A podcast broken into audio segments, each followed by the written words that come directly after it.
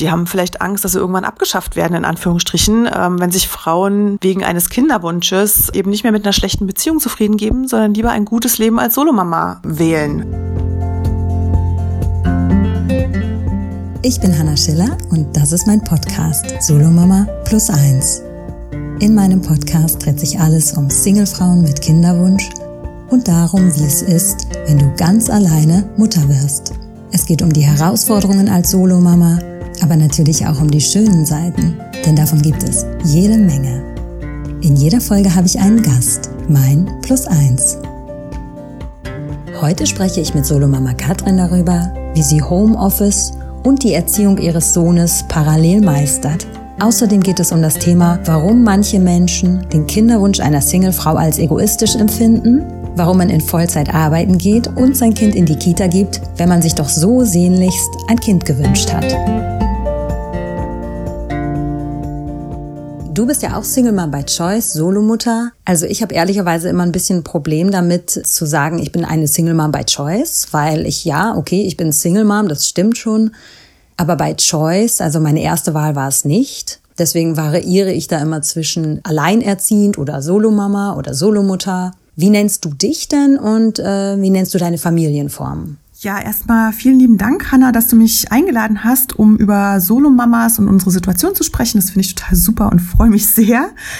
Ich bin fast auf den Tag genau vor drei Jahren Solomama geworden, habe einen ganz tollen kleinen Sohn, bin echt überglücklich, dass ich den Mut hatte, mich für diesen Weg zu entscheiden und dass es vor allem auch geklappt hat und ähm, ja, kann alle nur ermutigen, die jetzt zuhören und sich mit dem Gedanken tragen, auch Solomama zu werden. Und damit habe ich auch implizit deine Frage schon beantwortet. Ich sage tatsächlich am ehesten Solomama, aber ich füge in 99 Prozent der Fälle eine Erklärung hinzu. Also ich sage dann sowas wie, ich bin Solomama, das heißt, ich habe mein Kind über Samenspende bekommen. Oder ich sage, ich bin Solomama und mein Sohn hat einen Spenderpapa. Das kommt tatsächlich immer so ein bisschen drauf an, mit wem ich rede. Aber ich habe so das Gefühl, wenn ich jetzt einfach nur Solomama sagen würde, würde das den meisten Leuten ehrlicherweise gar nicht wirklich viel sagen. Also weder die Begriffe Solomama noch Solomutter noch Solomam by Choice haben meiner Meinung nach in der Bevölkerung, zumindest hier in Deutschland, schon irgendwie so einen Bedeutungshintergrund, dass die Leute beim ersten Hören gleich wissen, was damit gemeint ist. Jedenfalls zumindest die breite Masse nicht. Und deswegen halt bei mir immer so eine ähm, Erklärung hinten dran. Den Begriff Solomam by Choice finde ich ehrlicherweise auch echt ein bisschen unglücklich. Also es war auch bei mir nicht die erste Wahl. Also ich hätte mir tatsächlich schon noch eher so ein bisschen den klassischeren Weg gewünscht. Ja, gut, war halt nicht. Ähm, musste ich mir halt was anderes überlegen. Aber dieses Soloman by Choice, das kommt natürlich auch eher so aus dem internationalen Sprachgebrauch, wo auch dieses Thema Solomama werden ja sehr viel verbreiteter und auch schon etablierter ist als in Deutschland. Ich habe aber tatsächlich auch die Erfahrung gemacht, wenn ich jetzt irgendjemandem sage, so ich bin Solomama und erkläre das, dann kommt oft so als Reaktion, ah, ich wusste gar nicht, dass das so heißt. Oder Ah, das ist also damit gemeint. Wir beide können ja dran arbeiten, dass es dann halt eher Solo-Mama als äh, Solo-Mama by Choice wird. Das ist doch mal ein Plan. Jetzt ist es ja so, dass wir aktuell in einer Ausnahmesituation sind. Stichwort Corona. Bei mir war es so, die ersten 14 Tage mit meinem Sohn alleine im Homeoffice, wenn man davon überhaupt äh, reden kann, dass man Homeoffice machen kann und Kinderbetreuung ging eigentlich ganz gut. Aber dritte Woche habe ich schon bei mir gemerkt, da liegen bei mir immer mal wieder die Nerven blank, weil ich das Gefühl habe, ich muss so viel eigentlich noch parallel schaffen, was ich nicht so wirklich hinbekomme. Wie ist denn das bei dir? Und wenn du jetzt gerade auch im Hinblick auf dieses, du bist jetzt komplett alleinerziehend und auch komplett allein verantwortlich einmal schaust, was sind für dich die Vorteile und was sind für dich die Nachteile in dieser Konstellation? Also du und ich, wir sind ja alleinerziehend. Ähm, das heißt, wir müssen uns ganz alleine um unser Kind und unser Leben kümmern. Ich finde, alleinerziehend, das ist halt oft so was, das klingt halt so simpel. Das klingt halt so, ja gut, ich muss arbeiten und ja gut, ich muss halt irgendwie was fürs Kind kochen. Aber es geht ja nicht nur darum, um mal einkaufen zu gehen, mal zu kochen und die Spülmaschine auszuräumen, sondern das betrifft ja alles andere drumherum. Das betrifft die Arbeit. In meinem Fall ist es so, dass ich Vollzeit arbeite. Das betrifft die Finanzen, um die man sich kümmern muss. Das betrifft die Altersvorsorge. Das betrifft Versicherungen. Das betrifft die Gesundheit, Vorsorgetermine, alles, was halt da irgendwie mit zu tun hat. Das betrifft auch solche Sachen wie mal Urlaube planen, recherchieren, buchen die Wohnung in Schuss halten, mal was renovieren, Möbel zusammenbauen, ein Regalbrett anbohren. Also es betrifft ja wirklich im Prinzip das komplette Leben, dass wir als Solomamas halt irgendwie wuppen müssen. Es gibt auch keinen Ex-Partner, der halt irgendwie mal mit unter die Arme greift, also einen Kindsvater, der sich halt auch im Idealfall mal um das Kind kümmert. Also um dieses ganze Leben auf die Reihe zu kriegen, was ich gerade ähm, genannt habe, muss man sich halt extrem gut organisieren und auch an Rechtstreffen äh, Zeitplan halten. Und das heißt bei mir zum Beispiel, dass ich halt um 6.30 Uhr aufstehe und gegen 1 Uhr nachts ins Bett gehe und dazwischen halt auch keine Zeit habe, um halt mal irgendwie entspannt irgendwas zu machen, was man halt gemeinhin irgendwie so als Freizeit bezeichnen würde. Also ich bin eigentlich die ganze Zeit am Organisieren. Also ich halte mich immer noch so einigermaßen über Wasser, aber so die erste Woche Homeoffice war wirklich echt der blanke Horror. Das war halt alles noch so unübersichtlich. Wir hatten neue Kommunikationstools auf den Rechnern. Das Projekt, was ich zu dem Zeitpunkt noch hatte, war ziemlich zeitkritisch. Ich musste haufenweise Mails schreiben, hatte aber eigentlich die ganze Zeit irgendwie Kinderbeschäftigung und Versorgung zu leisten. Das heißt, ich habe halt im Prinzip tagsüber irgendwie so mit einem Auge auf die Mails geschielt und halt immer geguckt, so, oh Gott, geht da jetzt halt irgendwas so richtig den Bach runter? Oder habe dann halt im Notfall mal irgendwie eine rasche Antwort irgendwo getippt also irgendwie beim Kochen oder im Aufzug oder wann auch immer. Und dann ist halt mein Sohn um 22 Uhr eingeschlafen und dann habe ich halt angefangen im Eiltempo irgendwie die ganzen Mails zu beantworten und saß dann halt wirklich bis 2 Uhr nachts irgendwie am Rechner und das halt die ganze Woche. Das war halt wirklich echt der totale Horror und ich hatte irgendwie so das Gefühl, kurz vorm Herzinfarkt zu stehen. Und dann war es zum Glück so, dass dieses äh, Hauptprojekt verschoben wurde. Also deswegen so die zweite Woche war halt auch echt entspannter. Aber was jetzt halt die aktuelle Situation äh, trotzdem super anstrengend macht, das sind halt so die fehlenden Sozialkontakte. Gerade auch für den Kleinen, der will halt die Kinder aus seiner Kita wiedersehen. An jedem Spielplatz gibt's fast Tränen, weil er nicht drauf darf. Und natürlich sind da auch keine Kinder. Seine Omi holt ihn normalerweise einmal die Woche ab, was für mich natürlich auch eine super Erleichterung ist. Aber das geht jetzt nicht mehr. Dann hatte er letzte Woche auch noch Geburtstag. Ähm, wir haben Woche wochenlang vorher wirklich überlegt, wen er dann alles einladen kann und wie wir feiern und so. Und jetzt musste er halt mit mir voll lieb nehmen. Also wir haben dann alleine gefeiert.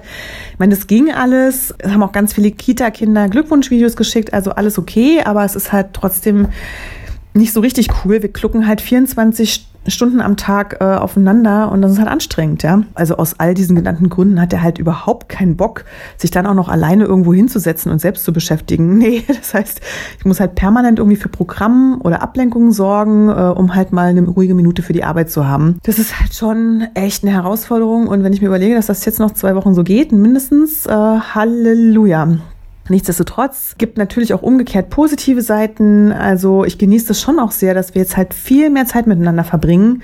Also gerade bei der durchgetakteten Zeit, die wir sonst irgendwie so haben und bei einem Vollzeitjob, ich sehe den halt an einem normalen Tag unter der Woche sehe ich ihn halt wirklich auch gar nicht so viel. Das genieße ich jetzt im Moment halt schon total. Es entschleunigt mich auch tatsächlich, dass ich jetzt durch die wegfallenden Wege nicht mehr so einen Zeitdruck habe. Also das ist auf jeden Fall besser. Und ähm, wie gesagt, es sind ja auch viele Projekte verschoben worden, sodass die Arbeitsbelastung an sich auch weniger geworden ist und ich so in Minischritten mal dazu komme, auch zu Hause Sachen zu erledigen, die halt sonst immer liegen bleiben. Und wenn es halt nur die zwei Bilderrahmen sind, die man schon ewig mal irgendwie annageln wollte. Also das sind so Sachen. Ich sag mal, zu dieser 24 Stunden, sieben Tage die Woche Bereitschaft, gerade als Mutter, als alleinerziehende, alleinverantwortliche Mutter, ohne die Möglichkeit, das Kind vielleicht auch mal in die Kita zu geben. Da möchte ich gerne einmal den Vorwurf in den Raum werfen, der so öfter mal geäußert wird, meistens von Männern. Ein Kind zu bekommen, ganz alleine als Single, ist wahnsinnig egoistisch. Das ist mir persönlich noch nie begegnet, aber im Bereich Social Media, in Kommentaren oder sowas, das ist so ein recht typischer Vorwurf. Wie gesagt, meistens von Männern. Für mich ist es dann so, okay, ich ignoriere das, weil die Person hat sich nie wirklich mit mir auseinandergesetzt, nicht mit meiner Situation. Die sagt einfach irgendwas, aber es kann natürlich trotzdem sein, dass es einen trifft. Und es kann auch sein, dass man sich selber darüber ja auch schon Gedanken gemacht hat. Wie gehst du mit so einem Vorwurf um? Das ist aber ganz schön egoistisch, allein ein Kind zu bekommen.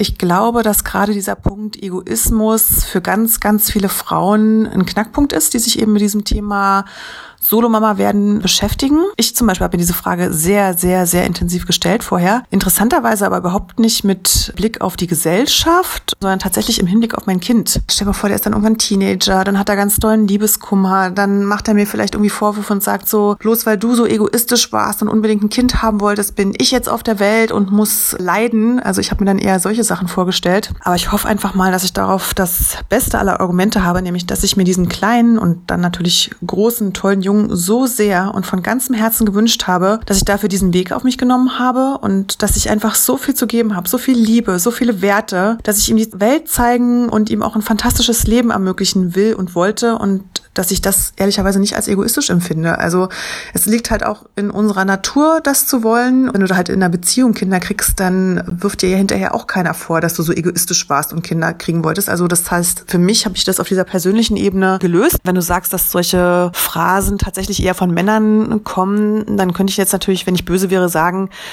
ja, die haben vielleicht Angst, dass sie irgendwann abgeschafft werden, in Anführungsstrichen, ähm, wenn sich Frauen nur, auch wieder in Anführungsstrichen, wegen eines Kinderwunsches eben nicht mehr mit einer schlechten Beziehung zufrieden geben, sondern lieber ein gutes Leben als Solomama wählen. Größer gefasst meinen diese Leute vielleicht aber auch, dass diese Entscheidung egoistisch gegenüber der Gesellschaft ist, weil sie halt meinen, dass man irgendwelche Unterstützung bekommt, die einem dann vielleicht auch angeblich nicht zusteht oder dass man halt irgendwie das Sozialsystem ausnutzt oder was auch immer. Aber dazu muss man halt zum einen sagen, sich für den Weg als Solomama zu entscheiden, ist in allererster Linie ja erstmal die Entscheidung zu einer möglicherweise monatelangen Kinderwunschbehandlung die sehr teuer werden kann. Und ähm, die Kosten dafür werden halt natürlich nicht von der Krankenkasse oder so übernommen. Also das ist so mal der erste Schritt. Wenn das Kind dann da ist, gibt es ja vom Staat keinerlei Unterstützung. Also es ist ja auch nicht so, dass man jetzt sagen könnte, wir nutzen das Sozialsystem aus. Es gibt Kindergeld, klar.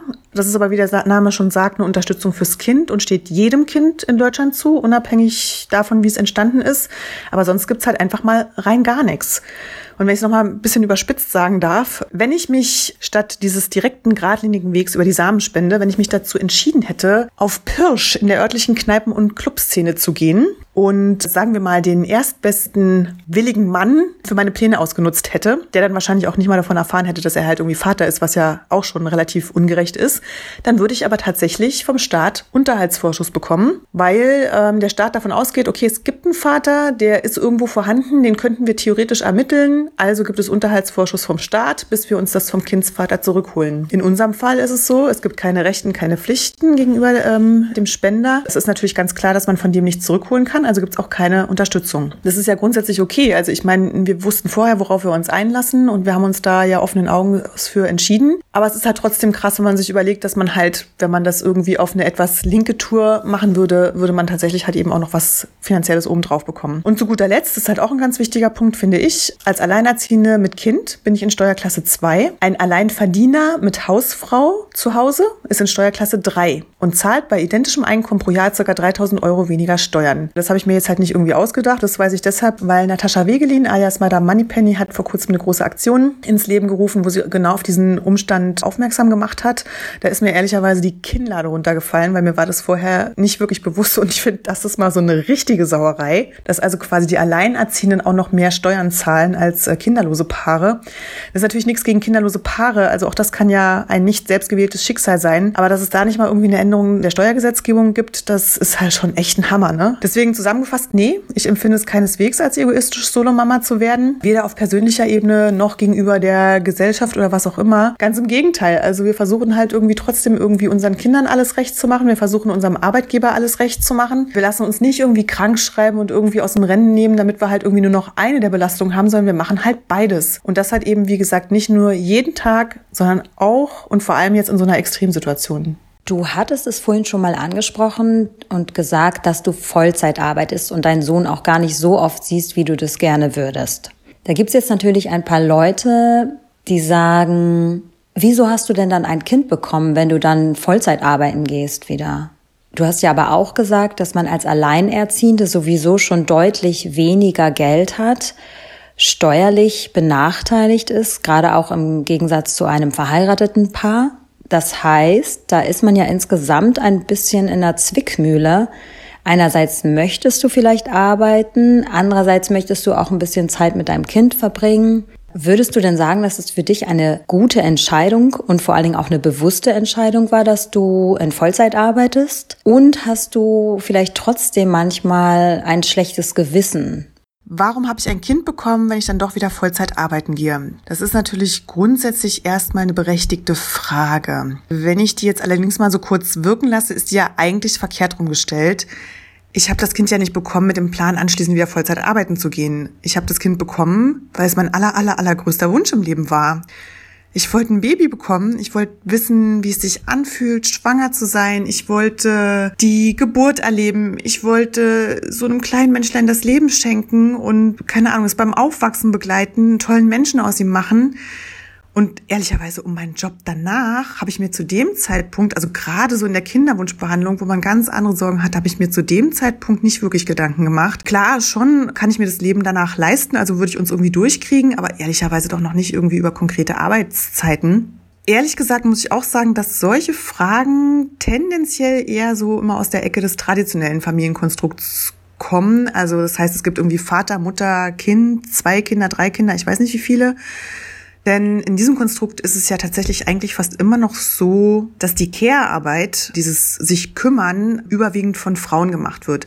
Wenn die Frau nicht voll arbeiten muss und dafür es sogar noch eine Steuererleichterung gibt, dann hat sie natürlich auch mehr Zeit für die Kinder. Wenn man sich jetzt halt für den Weg als Solomama entscheidet, muss man sich natürlich Gedanken darum machen, wie man das zukünftige Leben finanzieren will. Und da darf man einfach nicht vergessen, dass man als Solomama nicht nur den normalen Lebensunterhalt bestreitet, sondern halt auch solche Aspekte wie private Altersvorsorge, weil es eben keinen Mann gibt, der vielleicht noch irgendwo mit einzahlt. Und dazu kommt, ähm, das ist für mich zum Beispiel auch ein ganz, ganz wichtiger Faktor, ich möchte meinem Kind halt auch wirklich ein erfülltes und reiches Leben bieten können. Ich möchte auch im Alltag nicht jeden Cent umdrehen müssen. Ich möchte mit ihm Eis essen gehen, wenn wir halt irgendwie Lust drauf haben. Ich möchte ihm tolle Geschenke zum Geburtstag machen können.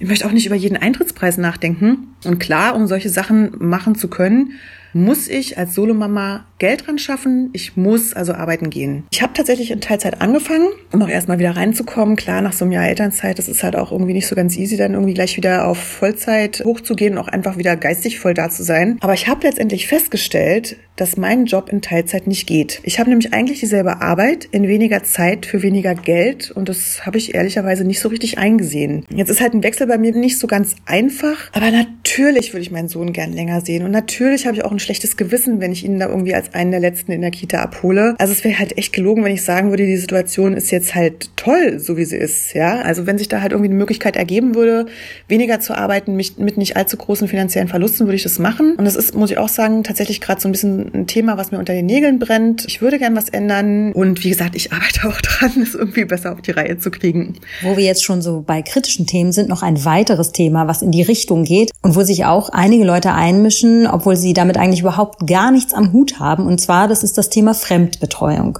Jetzt könnte man natürlich sagen, du wolltest doch gerne ein Kind haben. Wieso lässt du dein Kind fremdbetreuen? Also wieso geht dein Kind in die Kita? Was sagst du denjenigen, die dir so eine Frage stellen würden? Ja, das geht ja so ein bisschen in die Richtung der Frage von eben. Allerdings, ich hoffe, jetzt trete ich niemandem zu nahe, benutzen diese Abwandlung der Frage meiner Meinung nach eher vor allem Mamas so untereinander gerne, um anderen schlechtes Gewissen zu machen. Aber wie gesagt, ist vielleicht auch einfach nur persönliches Empfinden. Äh, getroffene Hunde bellen ja meist. Nochmal kurz konkreter vielleicht an meiner Situation. Ich habe meinen Sohn mit gut einem Jahr in die Kita gegeben. Das heißt, die Eingewöhnung fand statt. Da war er gerade mal ein Jahr und einen Monat alt also ich muss auch wirklich sagen, das hat mir wirklich das Herz gebrochen. Also ich fand es ganz, ganz, ganz, ganz, ganz, ganz mega schlimm, dass die Elternzeit vorbei ist und wir uns trennen müssen. Also ich habe halt wirklich immer gedacht, so, oh Gott, jetzt ist dieses, dieses eine Jahr, wo wir wirklich uns, uns gegenseitig haben, wo wir wirklich ungestört, ohne äußere Einflüsse einfach miteinander Zeit verbringen können. Das ist jetzt vorbei und es wird nie wieder zurückkommen und so. Und ich hatte auch wirklich ein echt mega schlechtes Gewissen. Es war dann natürlich, ehrlicherweise, auch nicht ganz einfach mit der Eingewöhnung. Es hat ganze sechs Wochen gedauert und wir waren am Freitag fertig und Montag bin ich wieder arbeiten gegangen. Ich war echt ein Nervenfrack, kann ich dir sagen. Es war wirklich Horror. Aber natürlich spüren Kinder auch, wenn Mama nicht loslassen kann. Also war das zumindest teilweise auch echt ein hausgemachtes Problem. Dementsprechend war es natürlich dann auch nicht viel einfacher so in der ersten Zeit mit dem Bringen und Abholen. Das war schon schwierig. Es gab viele Tränen auf beiden Seiten. Also ich bin auch echt heulend oft aus der Kita da rausgegangen. Aber ich hatte wirklich immer die Rückversicherung der Erzieher, dass tagsüber alles gut läuft läuft. Und natürlich ist es auch so, dass sich das im Laufe der Zeit dann halt weiter entspannt. Und er ist wirklich, mein Sohn ist wirklich so ein fröhlicher kleiner Kerl, der geht so gerne in die Kita. Deswegen finde ich es schon auch nochmal wichtig zu betonen, sein Kind in die Krippe oder in die Kita geben, das klingt halt so negativ, aber Krippen sind ja keine Kinderaufbewahrungseinrichtungen. Also das ist ja normalerweise eine Einrichtung, in der sich halt wirklich super liebevoll ums Kind gekümmert wird, wo es aber gleichzeitig auch entsprechend seines Alters gefördert und gefordert wird. Also auch da nochmal aus eigener Erfahrung, ich war super überrascht, als mein Sohn jetzt vor ein paar Wochen anfing, irgendwie sich sein Brot selber zu schmieren und vor kurzem hat er doch echt tatsächlich irgendwie mit Messer und Gabel in der Kita gegessen. Das fand ich echt super super, ja.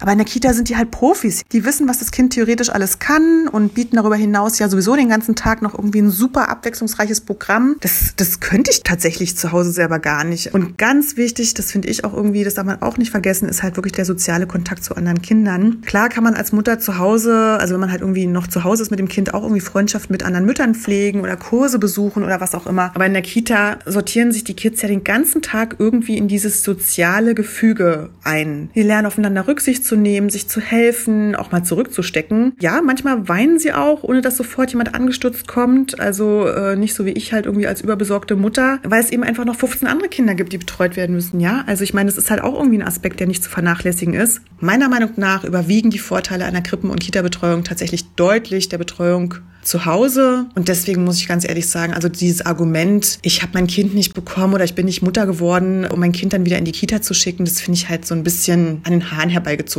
ehrlicherweise. Ja, ich habe solche Gedanken auch. Ist das jetzt alles richtig? Ist es zu lang? Ist es nicht? Aber wenn ich sehe, was für ein fröhlicher kleiner Kerl der ist, muss ich sagen, das ist, glaube ich, alles okay so. Ja, ich habe deinen Sohn ja auch kennengelernt und äh, ich finde, du hast wirklich alles richtig gemacht. Danke für dieses Gespräch, wo wir auch mal ein paar kritische Themen beleuchtet haben. Gerade zum Thema Egoismus. Das ist ein Thema, was ganz viele Frauen in der Findungsphase immer mal wieder beschäftigt. Und auch ein Punkt, über den ich mir im Vorfeld auch Gedanken gemacht habe, kann ich eigentlich mein Kind in die Kita stecken, wenn ich selber so, so unbedingt ein Kind haben wollte. Ne? Ich habe das auch am Anfang auch so ein bisschen als Abschieben verstanden, bis ich gemerkt habe, da geht's mir ganz genauso wie dir das ist für meinen Sohn eine unglaubliche Bereicherung, dass er andere Kinder kennenlernt, dass er mit anderen Kindern spielt, mit Gleichaltrigen spielt und eben nicht nur immer seine Mama hat, die sowieso sonst den ganzen Tag für ihn da ist. Das ist ein Punkt, der mich am Anfang sehr beschäftigt hat und vielleicht ist da ja die eine oder andere Frau, die sich auch darüber Gedanken gemacht hat, darf ich mein Kind überhaupt in die Kita geben, wenn ich so viel dafür getan habe, dass ich Mutter werde? Oder darf ich in Anführungsstrichen überhaupt arbeiten, und vor allen Dingen auch in Vollzeit arbeiten, obwohl ich mein Kind dann vielleicht deutlich weniger sehe. Und ich finde, du hast da sehr gute Punkte angesprochen, die bestimmt für die ein oder andere Frau eine Hilfe sein können. Wenn dir diese Folge gefallen hat, sag's gerne weiter. In meiner nächsten Folge von Solo Mama Plus 1 spreche ich mit Sunny, die mit zehn Jahren von ihren Eltern erfahren hat, dass sie ein Spenderkind ist. Welche Auswirkungen hatte dieses Geständnis auf ihr Leben? Und was sagt sie zu Frauen, die sich bewusst für eine Samenspende entscheiden? Ich würde mich freuen, wenn du auch beim nächsten Mal einschaltest. Bis dahin und mach's gut.